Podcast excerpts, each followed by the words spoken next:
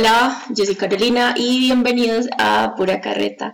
El día de hoy es diferente porque nos hemos tomado este podcast. Cristian y Juan eh, no estarán hoy. Y bueno, eh, aquí hablamos eh, de historia por medio de la cultura pop. El día de hoy vamos a hablar de mm, Valiente, Brave, en España, Indomable. Yo soy Mérida. Soy la primogénita descendiente del clan Dunbrog. Y ahora mi mano voy a defender. ¿Ah? ¿Qué estás haciendo? Mérida. Vestido inútil.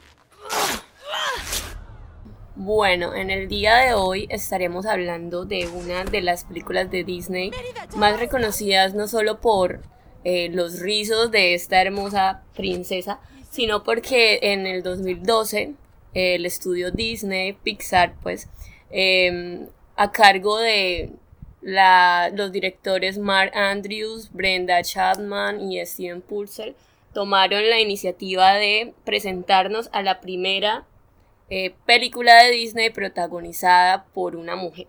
No solamente una mujer em, desde el punto de vista de su género, sino que también rompe bastantes esquemas. Es una película del 2012 em, que pudo lograr o que logró ser premiada como mejor película animada.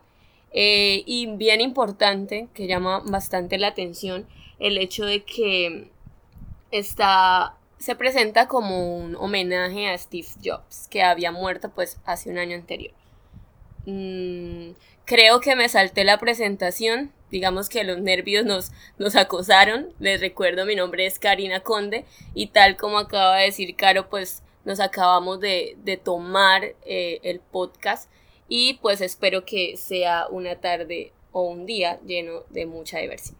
Gracias Karina. Em, no, súper chévere. Eh, ideal este día pasar a la historia como el día que nos tomamos pura carreta.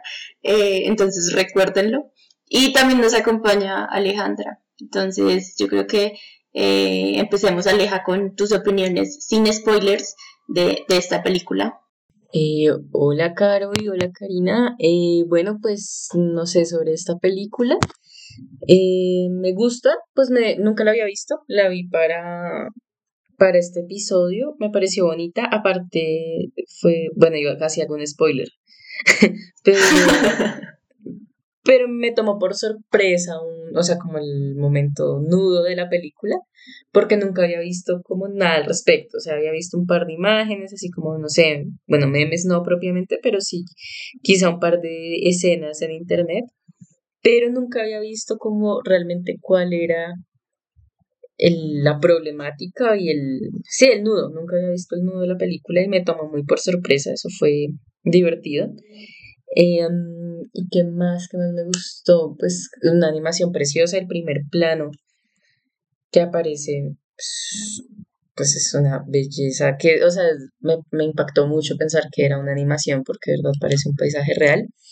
Mm, sí, creería que es pues una película bonita, sobre todo pensar que hace 10 años eh, estaba apareciendo, pues creo que quizá era algo novedoso en su momento y que, que quizá como las primeras personas que la vieron y las, las niñas y niños que llevaron a ver, que los llevaron a verla, pues debieron llevarse como una mm, experiencia diferente a lo que suelen ser las películas de princesas. Entonces, pues sí, creo que pese a no, haberla visto nunca, reconozco como el, éxito que tuvo y que mucha gente la ama, porque pues sí, es una película bien bonita. Sí, yo creo, pues yo coincido con Aleja y, creo que como que los niños de los 90 nunca vimos como este tipo de películas así como con enfoques diferentes en los que de pronto no esté lo típico de, bueno, la princesa y su príncipe y vivir juntos y felices por siempre, creo que es un poco impactante también esa, esa parte. Bueno, en mi caso considero que la película realmente, creo que en alguna ocasión me la había visto, eh, tal vez muy pequeña, porque había muchas cosas que no las recordaba, algo que nunca se me pueden olvidar, o bueno, algo que sí recordaba bastante, era como los, los hermanitos traviesos. ellos me marcaron bastante la película, me parecieron como de los toques más, más interesantes, sin spoiler, claro está, em, que pues pudieron eh, en ellos retratar muchas cosas bonitas. Y pues al verla me fue imposible no pensar en Harry Potter. E incluso me llevé una gran sorpresa cuando, cuando me enteré que una de las voces de, las, de, la, de la película, en, en, el inglés original, hacía, no recuerdo ahorita qué personaje fue, pero la hace la misma, la misma actriz que le da, le da vida a Molly Weasley en Harry Potter. Entonces, para los Potterhead que estén por ahí escuchándonos, ahí está nuestra representación de esta familia perirroja que tanto amamos. Wow, eso no lo sabía, buen dato curioso.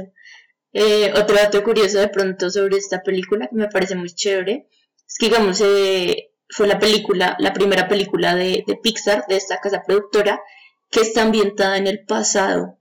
O sea, yo no lo sabía y me parece chévere, digamos, que, que hayan decidido apuntar a, a este pasado, pues, medieval. Y me parece igual y divertido, muy chévere pero sí es, curioso. Y también que es la primera película de también Pixar que tiene esta representación de una princesa. O sea, Pixar se ha caracterizado pues siempre por hacer como cosas futuristas, muy del presente. Em, pero bueno, un buen dato curioso. y pues chévere. a mi hijo y heredero quien defendió nuestra tierra de los invasores del norte y, solo con su espada, rebanadas, venció a mil enemigos. ¡Clan McGuffin! Su Majestad, le presento a mi hijo mayor, que ha hundido navíos vikingos y con sus manos venció a dos mil enemigos. Bueno, Alejandra realmente nos contaba que para ella no fue muy impresionante la película. Aquí está tratando simplemente como de quedar mal, bien delante de ustedes. Pero pues aprovechemos, ella dijo que íbamos a mirar, eh, esta película trata muchos aspectos eh, que si bien no, no nos pueden no llamarnos la atención en un primer momento, sí tiene un gran trasfondo eh, con, con problemáticas o, o con situaciones muy propias de la vida común. Entonces, pues este, en este podcast quisiéramos perseguir como esa intención eh, de que nos dieran la oportunidad de, de conversarles sobre diferentes aspectos de nuestra vida y por eso entonces voy a darle eh, el paso a Alejandra, perdón, para que nos cuente un poco más sobre, bueno, cuáles fueron esos temas así bien chéveres o esos análisis que podemos sacar de, la película? Bueno, yo creo que desde un primer momento, que en la primera escena, cuando nos muestran a, a esta familia, padre, madre e hija, pues se nos empieza como a plantear como toda la problemática que se va a desarrollar a lo largo de la película y es la compleja relación que puede haber entre madre e hija. Incluso o sea, es, es, es como el meollo del asunto porque el padre aparece y, y está presente todo el tiempo, pero suele ser como un personaje que media entre ambas y que cumple mucho la función, el rol eh, usual del hombre del, en este tipo de, de, películas y en este tipo de narrativas, que es como el protector, que es em, como más de fuerza, ¿no? Es, de fuerza bruta, es un tipo chistoso y eso, pero es siempre el mediador en la tensa relación, que desde el inicio se empieza como a, a vislumbrar entre, entre Mérida y su mamá. Ya cuando, bueno, pues, eh, no, no, no hacer spoilers, siempre se me dificulta no hacer spoilers, pero, o sea, siento que en un primer momento cuando está Mérida chiquita, de alguna forma ya empieza a verse como qué es lo que su mamá espera de ella, ¿sí? O sea, por qué se tiene que comportar de X forma y no de otra. Y ya cuando salta al presente de la película, eh, pues definitivamente hay mucho conflicto porque su papá le da como esa oportunidad de, escapar a las reglas de la madre y de ser como un espacio de distensión, pero nunca, eh, digamos que la defiende de las decisiones que su mamá toma por ella. Así sin spoiler, pues el, toda la película gira en torno a que Mérida ya está adolescente, pues está terminando la adolescencia y se tiene que casar. Y ella no se quiere casar. Y su mamá pues organiza como un, evento para que los lores del, del reino, o sea, hay cuatro clanes en el reino, eh, lleven a sus primogénitos para que ella elija con cuál casarse. Y ella no se quiere casar con ninguno. Ese es como el, gran problema y, y, la mamá le, le intenta hacer ver todo el tiempo que ella nació para ser una princesa, que se tiene que comportar como una princesa, le exige un montón de cosas con las cuales Mérida pues no se siente del todo cómoda, o en lo absoluto cómoda más bien. Y, y se revela y la solución que encuentra termina siendo más bien el problema más grande. Pero eso sí ya es un spoiler gigante, entonces pues sí, básicamente eso va. El conflicto entre Mérida y su mamá por definir el futuro de Mérida y que inevitablemente pues ellas tienen que resolver ese conflicto entre ambas para tener un desenlace, el desenlace que ambas quieren, ¿no? Porque a raíz de este conflicto se crea un problema mucho más grande. Entonces, em, pues yo creo que a partir de, de, de esa premisa de lo que va la película, podemos empezar a hablar pues de otros, como de temas que nos hayan llamado la atención o aspectos puntuales, no sé, Caro, ¿qué te gustaría agregar respecto ya como a ese resumen medio acelerado de la película? Sí, yo, o sea, voy a repetir lo que dije ahorita como de, de las primeras impresiones de la película, y es que yo creo que para las personas como de los noventas eh, fue muy sorprendente, digamos, esta alusión de Disney a los problemas familiares, digamos, a, a, esta princesa pues un poco más rebelde y todo eso, que obvio se sale pues de lo que teníamos estandarizado, entre comillas, que era lo que producía Disney, entonces eso siempre nos, o sea, como que retumba un poco. Eh, pero bueno, me parece, lo que yo quería decir es que me parece, digamos, un poco demorado, como que Disney se demoró mucho, o sea, estamos hablando del 2012, ¿cuántos años desde que se creó hasta pues, el 2012? para crear una princesa o, una historia pues salida de, lo común, ¿cierto? Me parece que, que se demoraron bastante y que por eso fue como que retumbó tanto en, en, el, en el cine y pues en los niños supongo y en personas ya mayores pues que, que vimos la película. Y también de pronto me parece chévere porque estamos viendo como lo que es la entrada o lo que fue la entrada de Disney pues a este ambiente como de las películas que vemos hoy, ¿cierto? De, representar o de buscar representar a diferentes grupos eh, poblacionales, no sé, em, y de querer representar, digamos, lo que está haciendo ahora con los países, digamos, el tema de Coco, de Encanto, de buscar como que la gente se eh, encuentre esa representación en las películas. Me parece chévere resaltar eso, porque yo creo bueno, sí, pienso que es como esa búsqueda de Disney por encajar en, muchas cosas y por estar como a la vanguardia de lo que es el mundo. Em, digamos, me gustaría pensar, o bueno, yo, yo vuelvo como al 2012, o sea, ¿qué hizo que, que, Pixar y Disney dijeran, no, no podemos seguir haciendo una princesa eh, rubia, peli larga, flaca, etc., etc., eh, eso como que, esa princesita en apuros que está buscando constantemente un príncipe que la salve, etc., etc., y con un rasgo de personalidad diferente, ¿sí? Porque digamos, lo chévere de esta película es que Mélida pues tiene una personalidad como súper diferente, súper em, como llevada de su parecer, tiene un carácter como muy fuerte en, en todo momento y esa como esa personalidad súper aventurera. Entonces me parece chévere, digamos, eh, pensar y volver al 2012 en qué, qué pasó, ¿sí? Digamos, quiero creer que es todo este movimiento feminista que tomó muchísima fuerza em, en ese tiempo, pues, para, para sacarnos, pues, de estos estereotipos y muy chévere, digamos, que después vinieron películas em, diferentes eh, y que, digamos, tienen una representación más variada, eh, muchas cosas, pues, muy chéveres que, que lo han logrado, pues, estas luchas. Em, eso es lo que yo creo de la película, aparte pues de algunas cositas que me parecen muy chéveres, digamos, de, de la investigación que, se, que hicieron pues como los, los, directores y los productores respecto a esta Escocia medieval, me parece súper chévere, hay muchas referencias como a esta cultura escocesa, europea en general, muchas de las leyendas, digamos esta leyenda de Modru, bueno, una, una leyenda que menciona en la película, eh, es muy parecida a la real, digamos estos, estas piedras eh, que son muy representativas pues de, Europa, eh, me parece muy chévere. Y, bueno, en, en, general como lo visual y las escenas, la animación me parece también muy chévere incluso hoy, ¿no? Porque estamos hablando 10 años después eh, en, cosas de, avances pues tecnológicos y todo, y sigue siendo como muy chévere de ver, muy amena.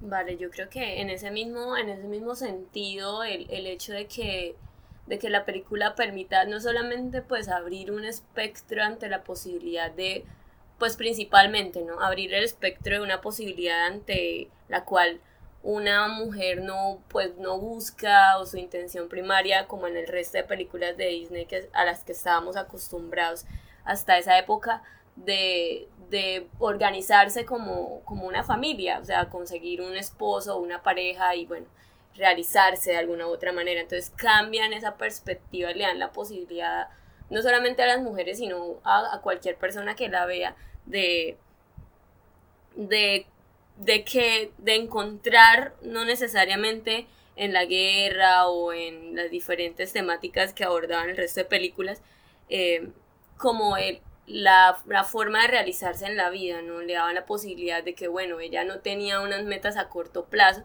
en ningún momento nos mostraron qué quería hacer ella más adelante, nos, nos dan de pronto la referencia de su gusto por la por ser arquera, si no estoy mal, eh, pero pues al fin como que no, bueno, mi futuro no necesariamente, es más como disfrutar el ahora, el, el vivir las experiencias que le permitían eh, la naturaleza, pues en esa, en esa época, eh, que pues era su contexto. Entonces esa parte me gustó mucho, como que siempre nos, nos venían obligando con que, bueno, van a seguir un destino y tienes que cumplir con el destino y el destino es tal y pues ella rompió con con lo que su mamá decía que tenía que ser para ella su futuro. Y pues ella lo que quería hacer ni siquiera lo sabía pero pues quería era pues disfrutar su, su presente de alguna u otra manera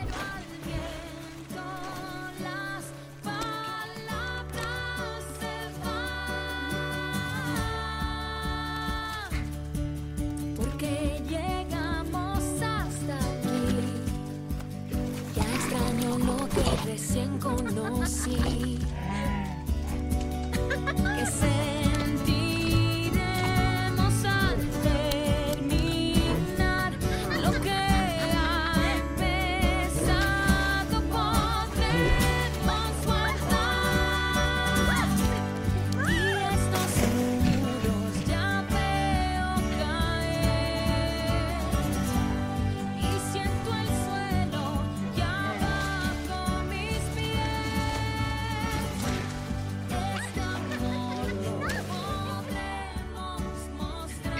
Bueno, teniendo en cuenta esto que nos estaba, estaban comentando Karina y Carolina, yo quisiera plantearles como algunas preguntas para que discutamos un poco más allá de pronto de la película en sí, como pistas que nos va dejando para empezar a hablar de otras temáticas. Entonces, eh, hablábamos ahorita de, pues como la estrategia Disney, que es eh, esto de hablar de un país en específico, entonces últimamente hemos visto películas como Encanto, como Coco, y de generar un sentimiento de identidad, pero no sé, o sea, por ejemplo, con esta película siento que desde nuestro lugar de enunciación, Colombia, Suramérica, siento que puede ser un poco difícil para mucha gente eh, reconocer que se trata de los celtas, ¿no? Que eh, seguramente esto se está desarrollando en, en, Gran Bretaña, en la isla. Sí, o sea, de pronto ubicarse en qué contexto están poniendo la película es un poco complejo. Entonces, quería preguntarles cómo les fue con eso. Yo, la verdad, no tenía ni idea de dónde estaba. O sea, como les digo, yo no había visto la película y no sé por qué tenía la preconcepción que era sobre Francia en el medioevo. No sé, tenía eso en la cabeza. Y ya fue solo hasta que apareció un señor con una falda escocesa y que vi los, las piedras, los, los monumentos de piedra que eran muy similares a, Stonehenge, dije como, ah, estos son celtas o sajones, ¿sí? O sea, como que, bueno, pero esto está pasando en Gran Bretaña, en estos reinos que, que pues fueran conformándose poco a poco. Después, o sea, creo que todavía había un poco de Roma por ahí y después de la caída del imperio. Pero pues me costó siempre, o sea, me tardé varios minutos en darme cuenta dónde me estaba situando Disney en ese momento. Entonces quisiera preguntarles cómo les fue con eso, de pronto reconociendo elementos, hasta, hasta dónde fueron capaces y hasta, o sea, cuándo se dieron cuenta dónde estaban situadas. Ok, yo, o sea, no sé, yo creo que había leído antes algo y por eso era como que ya sabía en dónde me estaban ubicando. Y decidí verla en inglés y utilizan pues los actores de doblaje si tienen un acento muy marcado como este acento británico. Por eso ya pues como se entiende un poco, además de pues las piedras y todo eso. Pero otra cosa que también a mí me ubicó mucho y que me parece muy chévere también de la película, que no lo mencioné ahorita, es la música. La música, o sea, la, la banda sonora pues es, eh, es muy... eh, ¿Cómo se llaman estos instrumentos? Eh, como- ¿Gaitas? Eso, gaitas. Eran muy gaitas, cosas así, pues como sonidos muy representativos de en sí Escocia. Em, y bueno, también la falda y bueno, muchas cosas. También después leyendo como unas reseñas, em, porque pues personalmente no conozco mucho de esa cultura y más en el medioevo.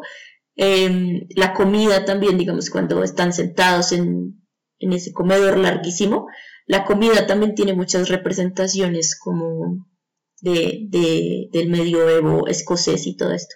Entonces sí, pero digamos si no hubiera tenido como esas preconcepciones en mi cabeza y si no la hubiera visto hace rato, tampoco sabría muy bien de, de dónde me están ubicando, porque de entrada la película nunca te menciona en sí, o sea, nunca te ubica eh, ni nada. Pues en mi caso realmente yo la verdad en geografía y en todos aspectos históricos no, pues no tengo mucho bagaje, pero sí pues de manera representativa el cabello, creo que eso fue lo que eh, el contexto general de lo que hay en relación de la historia de Escocia pues no, no la tengo muy clara, eh, sobre todo pues quise relacionarla un poco con lo que tenía que ver con Grecia, dado que pues era de algún u otro de alguna u otra forma la temática que habíamos abordado anteriormente en la quinta temporada. Pero el cabello sí fue lo que me llamó, como que me dijo, ah, estamos en Escocia y pues es como algo muy que se conoce mucho, que gran parte de la población escocesa pues eh, se representa por sus rasgos pelirrojos, más del, creo que el mayor porcentaje de las personas que viven allí son pelo rojo y ojos claros. Entonces creo que eso fue lo que más me retumbó frente a, a una ubicación geográfica de la película. Que yo había escuchado, ¿no eran los irlandeses los que los del pelo rojo? Me suena un poco más. Sí, bueno, pero pues chido por ahí. Lo otro es que, no sé, me genera como este tema de la identidad nacional que se esté volviendo una temática constante de Disney, pues es, es bien curioso. Pero eh, creo que era Carolina la que decía algo que me llamó mucho la atención respecto a, a que es la primera película de Disney y de Pixar que está en el pasado, o sea, que ocurre en el pasado. Pero en relación a las otras dos que tengo presentes, de pronto hay otra que no. Bueno, Frozen también se tiene como una ubicación, es como un país nórdico, ¿no? Si no estoy mal. Pero creo que no recurre tanto como a un tema de identidad nacional. Eh, pero, por ejemplo, Coco y Encanto no tienen tiempo. O sea, uno se da cuenta en Coco, ta- tal vez a través de las fotografías y eso, que, que la abuela nació quizá a inicios del siglo XX, eh, la abuela Coco. Lo que podría estar localizando al niño cuyo nombre no recuerdo, quizá en los 90 o incluso en el presente, pero no dan una temporalidad eh, concreta, ¿no? Y lo mismo pasa con Encanto, que mucha gente se ha aventurado a decir como no, por la ropa y por eh, el tema este, lo que ocurre mientras suena dos orguitas y eso, podríamos estar hablando de de pronto mediados del siglo XIX, finales del siglo XIX, pero lo mismo, la película en sí no nos da ningún elemento para poder ubicarnos temporalmente, mientras que esta sí, o sea, a través de la indumentaria y de como sí lo que lo que los elementos visuales nos permiten ver da esa sensación de bueno, esto quizá está pasando en la Edad Media. O sea, como qué sensación creen, no qué sensación, sino que a qué conclusión las puede llevar esto, o sea, por qué de pronto esta cultura que tiene mucho más que ver con los creadores del, del largometraje y de la animación es mucho más concreta en términos temporales y porque quizá un, culturas que podríamos decir están un poco más exotizadas les quitan el tiempo. O sea, pues eso es algo que a mí me genera mucha curiosidad. Quisiera saber de pronto ustedes como qué opinión les merece o si están en desacuerdo. Bueno, yo, esa es una pregunta difícil, pero no, no, no sé, o sea, sí es verdad, es muy común ver eh, esos problemas pues como de temporalidad cuando uno hace como un análisis de las películas. Em, pero no, o sea, yo, yo creo que es que no sé, o sea, yo creo que también es lo que implica, digamos, poner una temporalidad en términos pues de investigación y de coherencia con el relato, ¿cierto? Digamos, mm, o sea, digamos en Valiente se sitúan sí en, la Edad Media y todo, y creo que es muy marcado, pero si no quisieran hacerlo, pondrían, digamos, otros elementos que les darían más libertad, ¿sí? Elementos como que históricamente podrían ser más modernos o más antiguos o algo así. Pero creo que eso lo hacen en, el ejemplo, digamos, de Coco y de Encanto. Creo que es como para darse más libertad de muchas cosas y de poner muchas cosas, aparte de, la temporalidad, o sea, sin fijarse pues en, una temporalidad específica, porque le quitaría mucha coherencia pues a los relatos. Eh, eso es lo que creo, pero igual complicado, compleja situación. Pues yo realmente, pues eh, no, no, no llegaría pues a alguna conclusión alrededor de esto. Siento que al igual como dice ahorita Carolina, está más enfocado a, al hecho de que, bueno, la idea es como la intención de la película iba más allá de tener un corte histórico y era más enfocado a una temática que quisiera pues que eh, Alejandra me permitirá de alguna u otra manera aquí hacer énfasis en esto, en lo que es el papel de, lo que se conoce como el papel de la mujer en, las diferentes culturas, sobre todo en el medioevo, que, que pues considero que también era súper invisibilizada. Y, y saben qué pregunta me surgió, que me pareció una pregunta muy interesante y que a pesar de haber visto diferentes eh, por lo menos ahorita cuando vimos Troya y en, en 300 también, o sea, en las diferentes películas que he podido abordar de estas épocas o que se representan en estas épocas, está el, el hecho de que, bueno, todas estas culturas en su mayoría son, eh, creen en muchos dioses eh, politeístas, pero yo me pregunto, si el cristianismo no era pues la religión que imperaba en estas culturas, cuáles eran las concepciones sociales o culturales que llevaban a la población a considerar que era el macho, o bueno, los hombres o la raza masculina, el, género masculino, el que era más fuerte o, mejor. O sea, en el cristianismo, bueno, tenemos un resto de, de, premisas, como por lo menos lo, la historia de la Biblia, en donde está Eva y toda esta cuestión. Pero bueno, a estas culturas politeístas, sobre todo hablando de, de Grecia, que es como la más cercana que tenemos ahí, en donde las, las diosas eran tan potentes, tan wow, eh, porque se continuaba pues esta, esta, esta noción? ¿O ustedes creen que en la película no se hace tan evidente eh, esta diferenciación entre los géneros? Bueno, entre los sexos más bien. Pues yo creo que son como contextos muy diferentes, o sea, de pronto desde nuestras nociones del presente, muchas veces hizo, o sea, como que todo es culpa del cristianismo, del patriarcado, del capitalismo. Y tendemos a asociar mucho eso. Y ahí, o sea, yo creo que el patriarcado no solo está estrechamente ligado al judeocristianismo, sino que pues hubo múltiples culturas que que, lo, o sea, que, que, se, que surgieron y se desarrollaron desde no son nociones patriarcales, desde un poco la ignorancia, porque como decía eh, Carolina, yo tampoco diría que, uff, como sé de los celtas o de los anglosajones o esto, pues no, la verdad es que no. Pero siento que la película retrata algo que es muy interesante respecto a estas culturas de, de la isla británica, y es que mm, eran muy dadas al tema de la magia.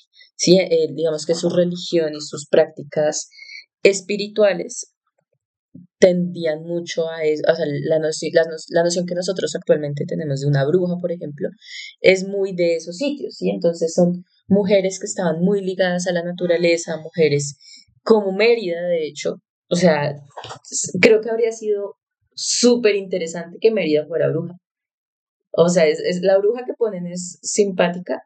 Hay una bruja, spoiler, hay una bruja en la película. Pero siento que quizá habría sido mucho más interesante por la noción, que, por la relación que tiene Mérida con la naturaleza, que fuera ella la bruja.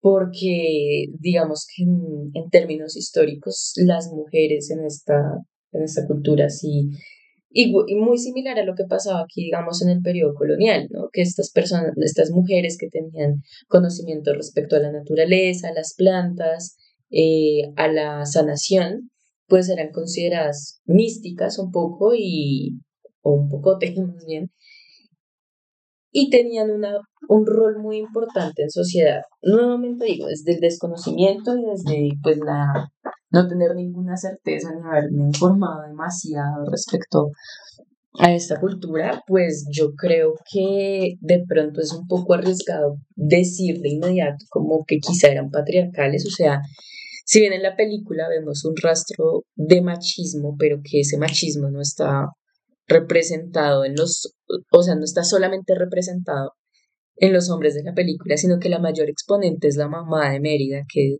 todo el tiempo la está restringiendo y le está diciendo cuál es el deber ser de una mujer.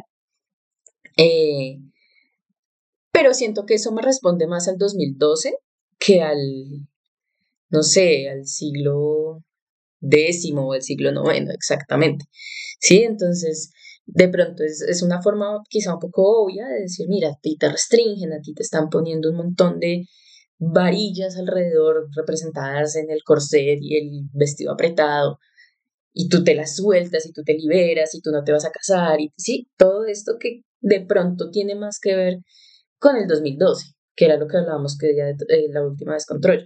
Tal vez nos habla más del 2004 que de la guerra de Troya hace 5.000 años.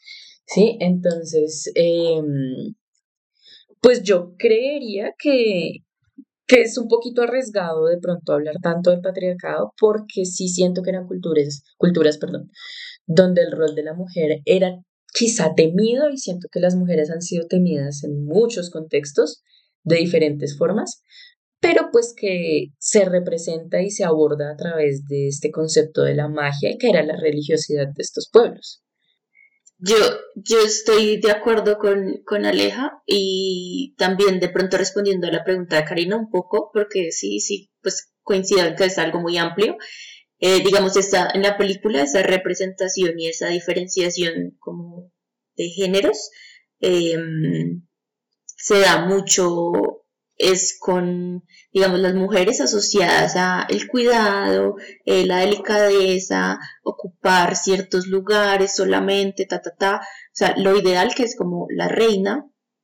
Y en cambio los hombres están más, eh, o sea, lo típico, a la fuerza, al trabajo, a estas actividades pues que se le están prohibiendo a la princesa, como pues el arco y digamos todos estos juegos en los que no participaban mujeres Eh, creo que esa es como la máxima diferenciación que se da en la película, en lo que podemos eh, ver, digamos así a simple vista, que es una exposición como de, de esa jerarquía, entre comillas, o de ese patriarcado y machismo, también entre muchas comillas, eh, y que por eso, digamos, se puede identificar así, pero que son como, o sea, yo lo veo más como de pronto eslabones sociales y, y sí diferenciación más en cuanto al quehacer y, y el quehacer eh, respectivo para cada persona, ¿sí?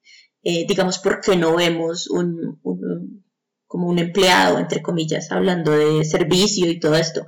Porque no vemos una guerrera, pues que es lo, en lo que como en lo que esta protagonista se quería convertir, ¿cierto? Entonces también eh, coincido en lo que está muy ligado como a la temporalidad en la que se, en la que se expone, en la que se expone pues la película, ¿cierto? En 2012. Bueno, después de esta de ese análisis bastante interesante por parte de Carolina, quisiera que rompiéramos un poco el, el hielo y, y habláramos, o bueno, pasáramos un poco a la informalidad y pensáramos en, bueno, si el papel de la mujer estaba llegando pues a las conclusiones o reuniendo las conclusiones de lo que Alejandra y Carolina comentaban hace un rato frente a la pregunta, eh, como más bien esa, esas costumbres que estaban radicadas en cada uno de, las, de los sexos en, esta época y en esta película sobre todo, eh, pensar en, bueno, si, si ustedes les llegara a pasar algo o tuviesen que convertirse en un animal, hablando de esa cercanía que dem- demostraron, eh, en este caso Mérida, frente a la naturaleza y el personaje de la bruja, todas estas desde lo que históricamente conocemos que eran pues las mujeres que tenían esa posibilidad de o esos conocimientos eh, bastante interesantes y amplios alrededor de, de la naturaleza. ¿Qué animal, en qué animal se convertirían? Si fuese algo así como el Patronum de Harry Potter, que yo sé que bueno, no es, no es lo mismo, pero si se pudiesen ver reflejados en un animal, ¿en qué animal se ven reflejadas ustedes? Yo creería que de pronto así, no sé, es que tanto la idea de un patronum como pensar en valiente en los bosques de la película, pues pienso es eso en bosques, o sea, de pronto una foca, pero pues una foca no lo en un bosque. Pero porque una foca, o sea, de independientemente de del contexto de la película. Amo las focas. Amo las focas, si quisieras. O sea, mi, mi existencia soñada de ser una foca a la orilla del mar, gorda y haciendo nada. O sea, ese, es mi sueño, ser una una foca. foca. Si, si creyera en la reencarnación, me encantaría reencarnar en una foca. Em, pero, pues así como para meterle el mood, el mood magia de bosque, eh, yo diría que un zorrillo, me encantan los zorrillos malolientes, o una ardillita. Lo importante es tener cola simpática, mm, cola esponjosita. Entonces me voy a ir por zorrillo, porque de verdad me, me parece súper simpático que huelan feo. Nunca he visto uno, de verdad. Son como un, un mito, pero me voy con, sonri con Claro, que, ¿qué animal representa? Yo, bueno, sí, en ese entorno como de bosque y eso, y en general llevamos los conejos. O sea, yo nunca me podría comer un conejo en mi vida. Entonces diría conejo, además el hecho de correr por libres, libre por praderas y saltar y todo, y em, además ser suavecito. em, por eso me voy por un conejo, aunque también pensaría en un animal como volador. Eso también sería chévere, como un pajarito o algo así. Pero no, creo que me voy por conejo 100%. Última palabra. Sí, lo elijo. Pues en mi caso realmente hay dos animales que me llaman mucho la atención y son el camaleón, me parece un animal re espectacular, o sea, con esa capacidad de camuflarse muy impresionante.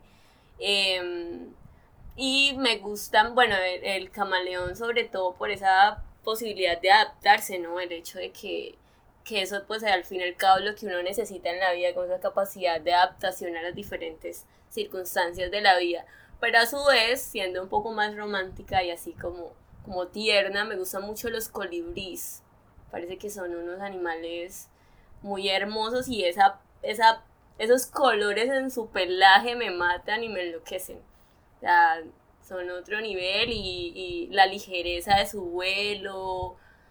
Bueno, me parecen que esos dos animales son bien interesantes y, y detrás de ellos hay un montón de cosas súper geniales y por lo menos el, el camaleón con su piel así toda rústica no, no tiene uno que pensar como que genial que no tenga que estarse haciendo skincare para verse súper genial. O sea, entonces, que a pesar de su, de su piel, su piel es genial así como es. Entonces, esos serían los dos animales que me gustarían un resto. Dale, dale, dale, listo. Entonces, 3, 2, 1. Bueno, dicho esto, eh, es hora de darle la calificación a Valiente. Entonces, quisiera empezar con Caro.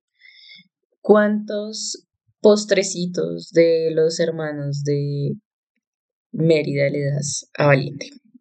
Muchas gracias, Caro. Listo, Karina. ¿Y tú? De 1 a 5, ¿cuántos postrecitos le das Ok, yo a le doy postrecitos. Mm, creo que de las películas de Disney han sido las que menos me han gustado. Me parecen que es un- una película pues bastante interesante, pero a su vez como que abordó muchos temas y dejó, los dejó muy al aire. O sea, así también como, como lo que hablábamos de la temporalidad, eh, quedaron como muchos huecos en, en esa, en esa, en esa película, pues en, en el recorrido de los, de los minutos de esta película, que incluso pues pensé, bueno, que, que se puede trabajar enfáticamente desde la película sin, sin tener que recurrir como a, a muchas ramas. Entonces creo que por eso le daría un 3, le daría tres postrecitos transformables. Listo. Y yo, a mí sí me gustó mucho, o sea, no, es que un pedazo nuevamente, puede que mucha gente ya se la haya visto aquí, que- de los que están escuchando, pero por si no, pues no voy a hacer el spoiler, pero hay un momento que yo no había visto absolutamente nada, o sea, fue como que estuviera recién estrenada y verla en cine y quedar como, ¡Ah! oh my god, me pareció muy bonita y, y eh, ando chillona, entonces pues lloré y todo. Entonces yo le doy sus 4.5 postrecitos también. Haciendo el promedio tenemos 4.5 más 4.5 más 3 dividido 3 nos da un promedio de 4 postrecitos que le damos a Valiente. Eh, muy recomendada, chévere para niños, chévere para no tan niños y pues si tienen algunos comentarios y quieren agregar más a lo que nosotras hemos dicho, pues muy chévere que lo dejen en nuestras redes sociales, donde podrán encontrar este capítulo en pues en las distintas plataformas de podcast y estamos súper contentas de hacer parte de pura carreta y ansiosas de leer lo que ustedes tengan por decir.